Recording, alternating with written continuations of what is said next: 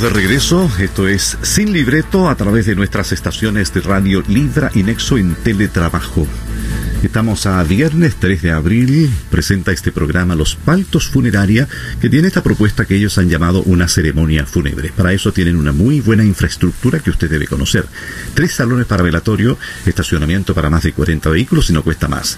Están en 21 de mayo 1088, paradero 6 y medio, camino a la cruz. Muchas gracias por esperarnos.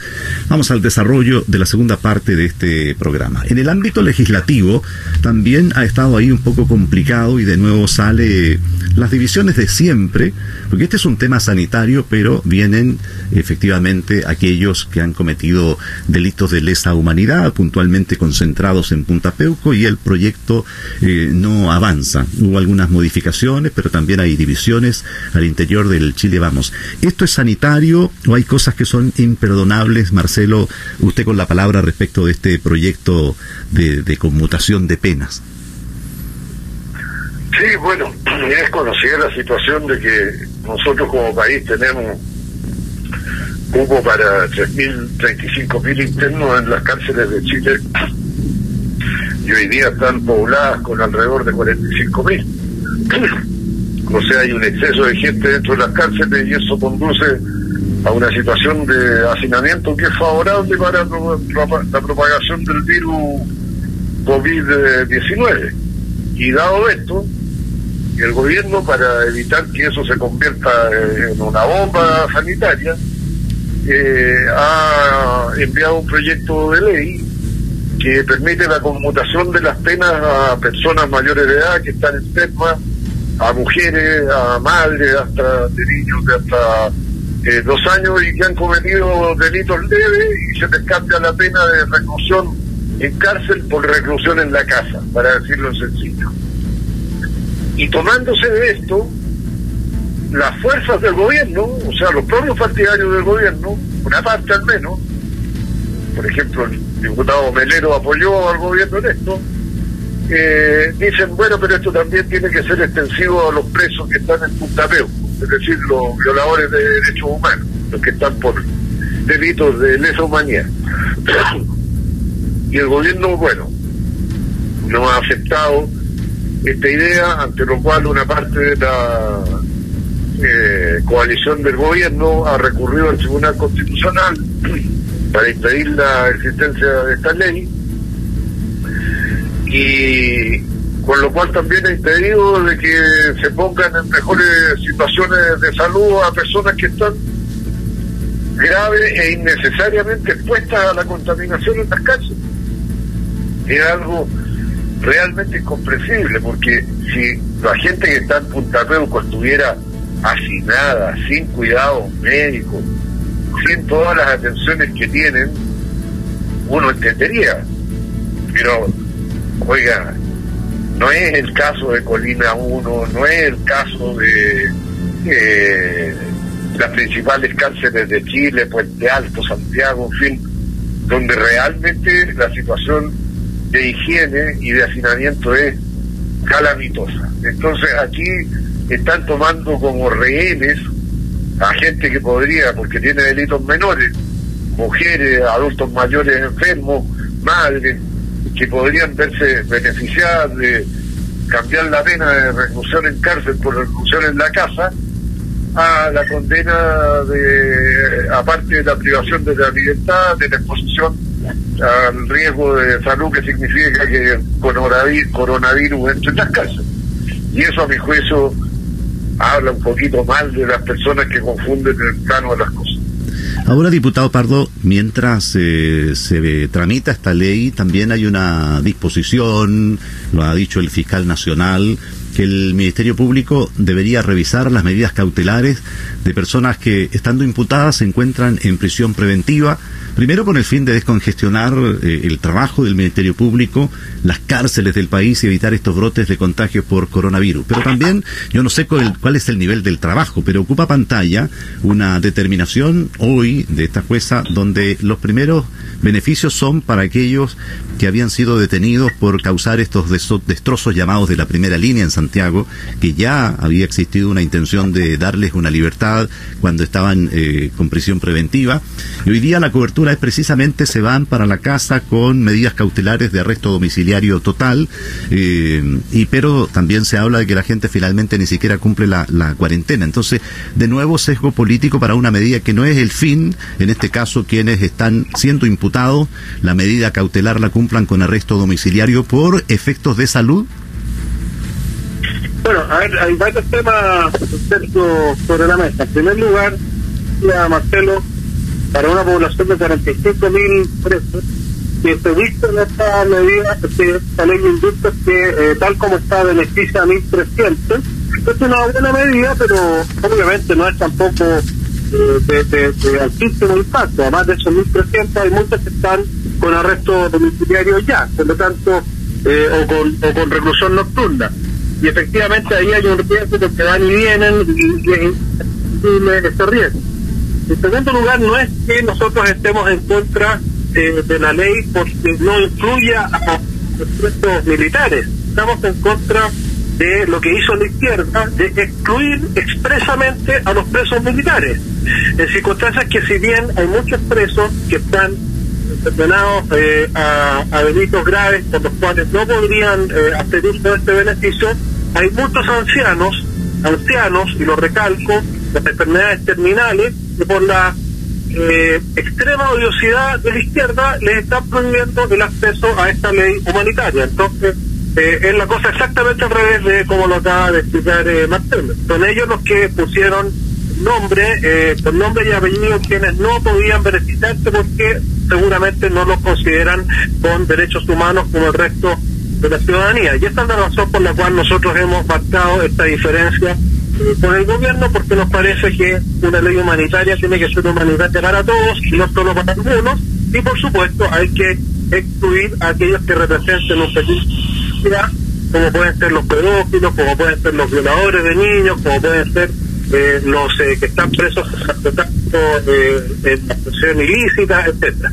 Ahora, respecto del tema eh, de las eh, cautelares, los jueces tienen la facultad de otorgar o no de otorgar, eh, por ejemplo, eh, el arresto domiciliario en vez de la prisión eh, preventiva.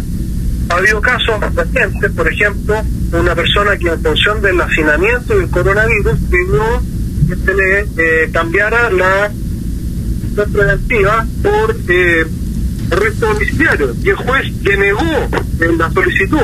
Entonces hubo un gran escándalo, pero ¿por qué lo había denegado? Porque esa persona está en prisión preventiva porque ha eh, eh, violentado físicamente a su padre que tiene 82 años, esa es la razón por la cual está siendo procesado, y mandando a la casa representa un riesgo para el padre. Entonces, en este caso, el juez es el que califica de una persona que aún no ha sido condenada, pero que está preventiva se va o no se va para la casa. Y eso es una facultad de los jueces en la cual nosotros como Parlamento no podemos intervenir. El juez tiene todas las facultades para dar derechos y decir quién queda en prisión preventiva porque es un peligro para la sociedad y quién puede cumplir otro tipo de medidas cautelares eh, eh, para resguardar su salud o en atención a las circunstancias que se están viviendo y por lo tanto no nos corresponde a nosotros meternos en eh, lo que es la espera de decisión de los jueces.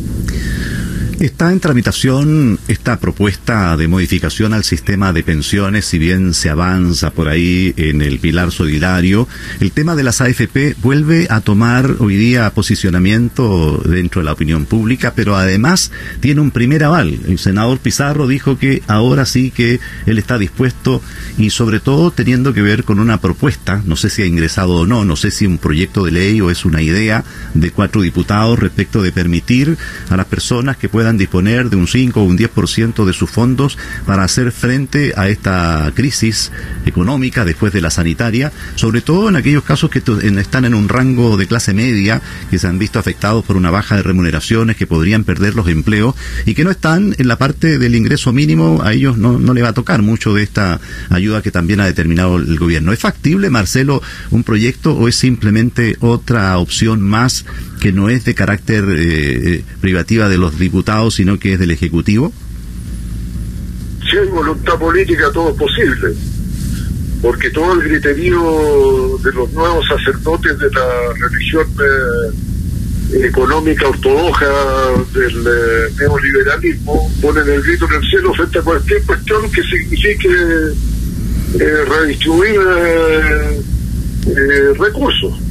Esta idea no fue de un político, fue de un señor que es gerente de una FT llamada UNO, que hizo una sugerencia de que se permitiera retirar hasta un 5% del dinero ahorrado por los eh, contribuyentes eh, para que pudieran enfrentar esta situación calamitosa que, que, estamos viviendo en lo económico, no solo en lo sanitario.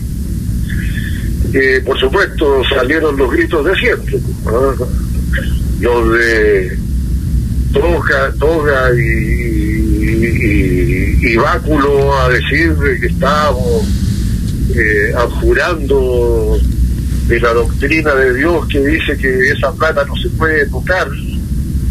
Eh, y yo me pregunto, bueno, si no se puede tocar en día, ¿qué sentido tiene guardarla para cuando muerto?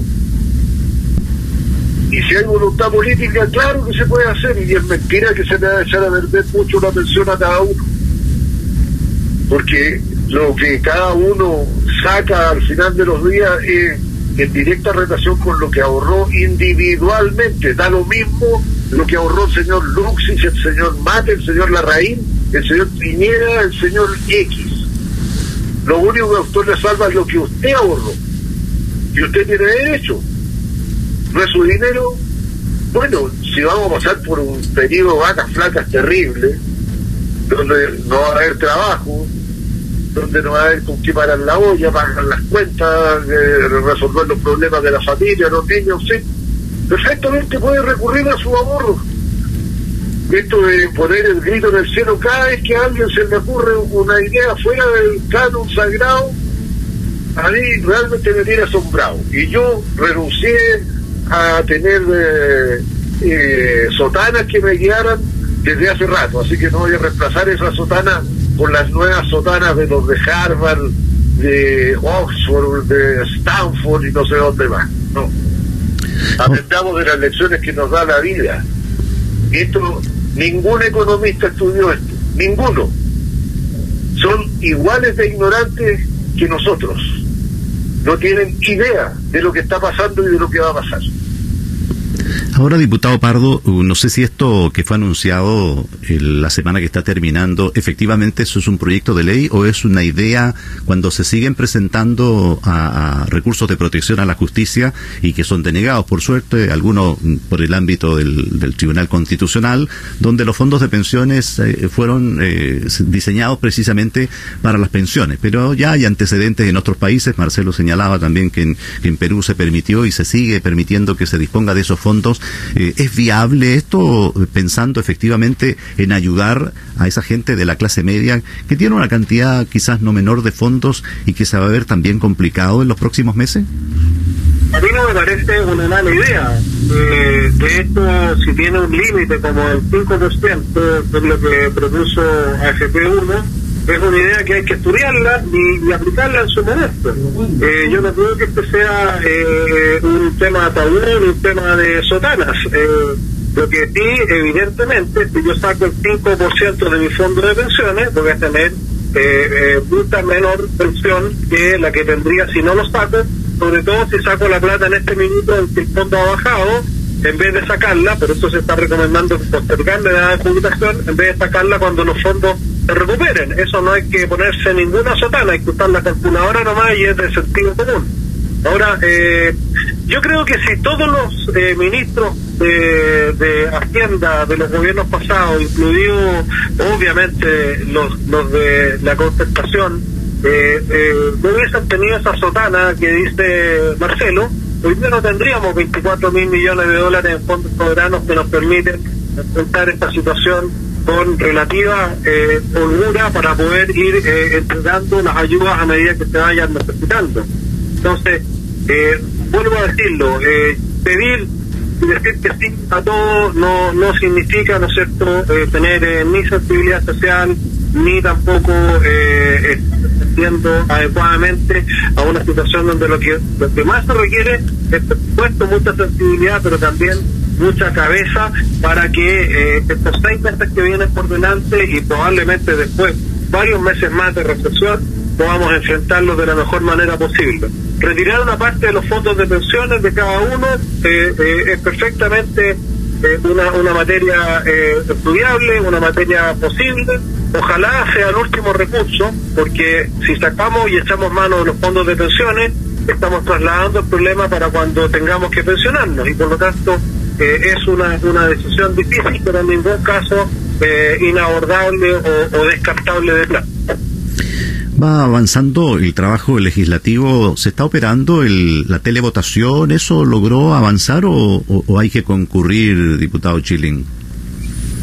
Hoy día se hizo una prueba en la cual vi que estaba también participando el colega Luis Pardo y más o menos unos 50 parlamentarios más eh, hoy día se finalizaron los encuentros de prueba y se supone que estamos listos para entrar a operar a partir de cuando sea necesario, pero la próxima sesión, que es el día martes, está citada para elegir la mesa de la Cámara y ese es un acto que se realiza presencialmente, no se puede hacer eh, por vía eh, de teleconferencia, telemática, sino que hay que estar de cuerpo presente en la votación. Así que probablemente sea una sesión en la cual haya asistencia plena después de mucho tiempo y tal vez también eh, eh, después de, habrá muchas ocasiones en que la sala no esté con pleno de asistencia. Ahora, esa es una votación más allá de los acuerdos que, existen y que han trascendido respecto de, las propuestas de quienes presiden la Cámara durante todo el periodo. Es por un año cada vez.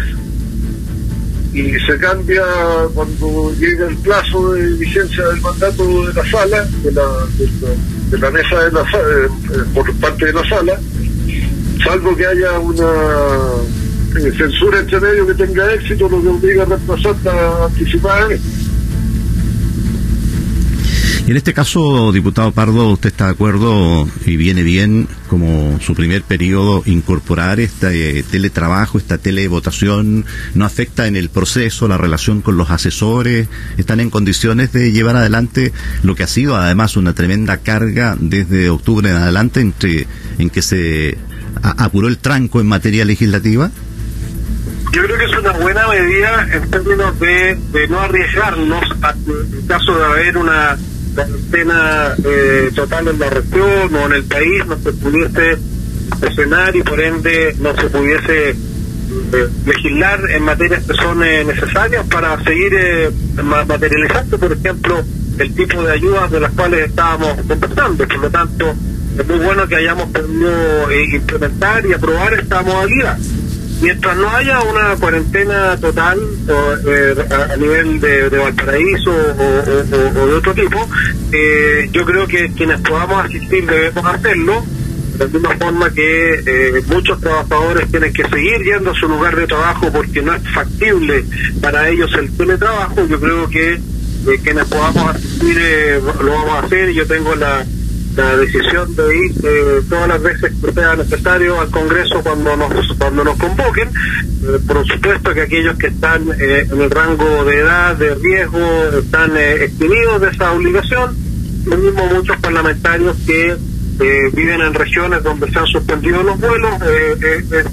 es lógico que participen a través del sistema telemático, pero quienes estamos aquí cerca eh, yo creo que debiéramos seguir y, es bueno que tengamos esta herramienta para que eh, el Congreso pueda seguir eh, cumpliendo su, su, función en la parte legislativa. Desde luego es mucho más complejo no contar con, con, la asesoría al lado, no contar con elementos de apoyo que son propios del, del, edificio, digamos, pero sin lugar a dudas se puede y hay que hacerlo para salvar esta situación de emergencia. Ahora, en carpeta para la semana legislativa hay cosas eh, interesantes para la ciudadanía, como por ejemplo nosotros quedamos a medias ahí en el proyecto de, de pensiones, se avanzó por cierto en la parte tributaria, no en lo que era el proyecto original, ¿cómo está la agenda precisamente en la siguiente semana, diputado Chilín? Sí, bueno, yo creo que la legislación actual en la situación extraordinaria que estamos viviendo tiene que referirse a las cuestiones pertinentes y que son necesarias, urgentes, por ejemplo, todo aquello que quedó pendiente del llamado eh, eh, estallido social. Eh, creo que todo lo que podamos avanzar en esa materia, bienvenido será. Como toda la legislación relativa al enfrentamiento exitoso de la pandemia del COVID-19. Pero hay otras cuestiones que pueden quedar perfectamente postergada hasta un mejor momento y yo no creo que tenga utilidad poner en riesgo la salud de los funcionarios de la Cámara, de los propios parlamentarios, por cuestiones que no tienen eh, eh, pertinencia. En el caso de las pensiones, yo creo que es importante avanzar porque era uno de los temas de la tabla de la convulsión social que nos afectó desde octubre en adelante, así que si se va a poner en tabla me parece muy bien y ojalá que logremos sacar un acuerdo, pero basado en el análisis empírico, no seguir con el cuento de la ideología. Aquí lo que necesitamos son los datos sobre la mesa de cómo se mejora de verdad las pensiones para la inmensa mayoría de las, de las personas. Y tenemos que dejar de pensar exclusivamente en los privilegiados y a los que les va bien. Si a los que les va bien con un nuevo sistema de pensiones les va mal, nunca les va a ir tan mal como les va de mal hoy día a los que les va mal. Y eso hay que metérselo en la cabeza. Y en el ámbito extraparlamentario, diputado Pardo, ya para ir cerrando, eh, el, el, problema de la escasez hídrica sigue presente. Usted la semana estuvo ahí con algunos antecedentes, incluso con el Ceremi de Obras Públicas, que se avanza en una canalización, primero para una mejor conducción del agua del río Aconcagua. Es un tema que no se detiene a pesar de la crisis sanitaria. Bueno, está todo mucho más lento, Sergio, desgraciadamente. Yo ayer anduve eh, con todas las precauciones del caso, fui a, a, darle una buena noticia a un conjunto de APR de la comuna de Putaendo con una obra que logramos finalmente pasar todas las vallas que son eh, a veces terrorísticas, ¿no es cierto?, la cantidad de firmas de ministerios y de pasos por la Contraloría para poder seguir avanzando eh, en ese tema. Lo mismo visité también de, la PR de Hierro Viejo en la, en la comuna de Petorca, que es un, lugar donde eh, eh, están extrayendo hoy día 45 litros por segundo, que va a sobrar agua para todos estos APR que están ahí, que llevan 10 años de, de sequía, eh, ganando reportajes de televisión, ¿no es cierto?, y, y alentando eh, todo tipo de, de, de diatribas, y sin embargo el agua estaba ahí, los recursos también estaban y, es eh, impresentable que antes de la pandemia eso no hubiese estado solucionado hace mucho tiempo. Pero bueno, cuesta avanzar hoy día más, más aún porque todas las oficinas están a media máquina. Efectivamente, la canalización del río Concagua, tanto en los tramos de eh, la segunda sección como de la tercera, eh, desde Punta Romeral hasta La Cruz, está avanzando es una obra de un poquito menos de 300 millones de pesos eh, que permite que el agua que viene para los canales, pero en este caso va a beneficiar especialmente a los canales de más abajo, es decir, los, los canales de, de Boco, de Rautén, que son los últimos de la tercera sección y que producto de la escasez hídrica les llega cuando les llega un, un, hilo, la cola del agua, bueno, con esta canalización el agua va a poder llegar más abajo y eh, poder distribuirse de mejor forma y esta obra está avanzando eh, a pesar de, de, las restricciones que tenemos, pero también están avanzando los pozos que se están eh, para eh, fortalecer y reforzar ¿no los turnos que, tenemos. Así creo que, hay que tratar de, en la medida que no se arriesgue la salud de, de nadie, tratar de seguir eh, avanzando en todos estos temas porque la sequía eh, no, no, no tiene, es independiente del, del, coronavirus y va a seguir y también se puede convertir en un problema sanitario serio. Bueno, se nos fue el tiempo. Muchísimas gracias a ambos. Usted siga con su cuarentena ya con en Santiago, mi estimado Marcelo. Ojalá que no se aburra. Bueno, a usted le gusta la lectura, si es que debe tener buenos panoramas. Sí, aprovecho de ver, aprovecho de ver algunas series que no haya podido ver. Y cocino, hago el aseo. He vuelto a planchar camisas, que no tenía tiempo para planchar camisas. Qué bueno. que no falta que entretenerse. Qué bueno. ¿Y en su caso, diputado Pardo? Bueno, yo he estado haciendo cuarentena relativa, como te decía ayer, hice una salida de terreno con muchas precauciones, fui solo, eh, sin, sin ningún eh, ni conductor, ni acompañante, ni nadie para no exponerlos a ellos.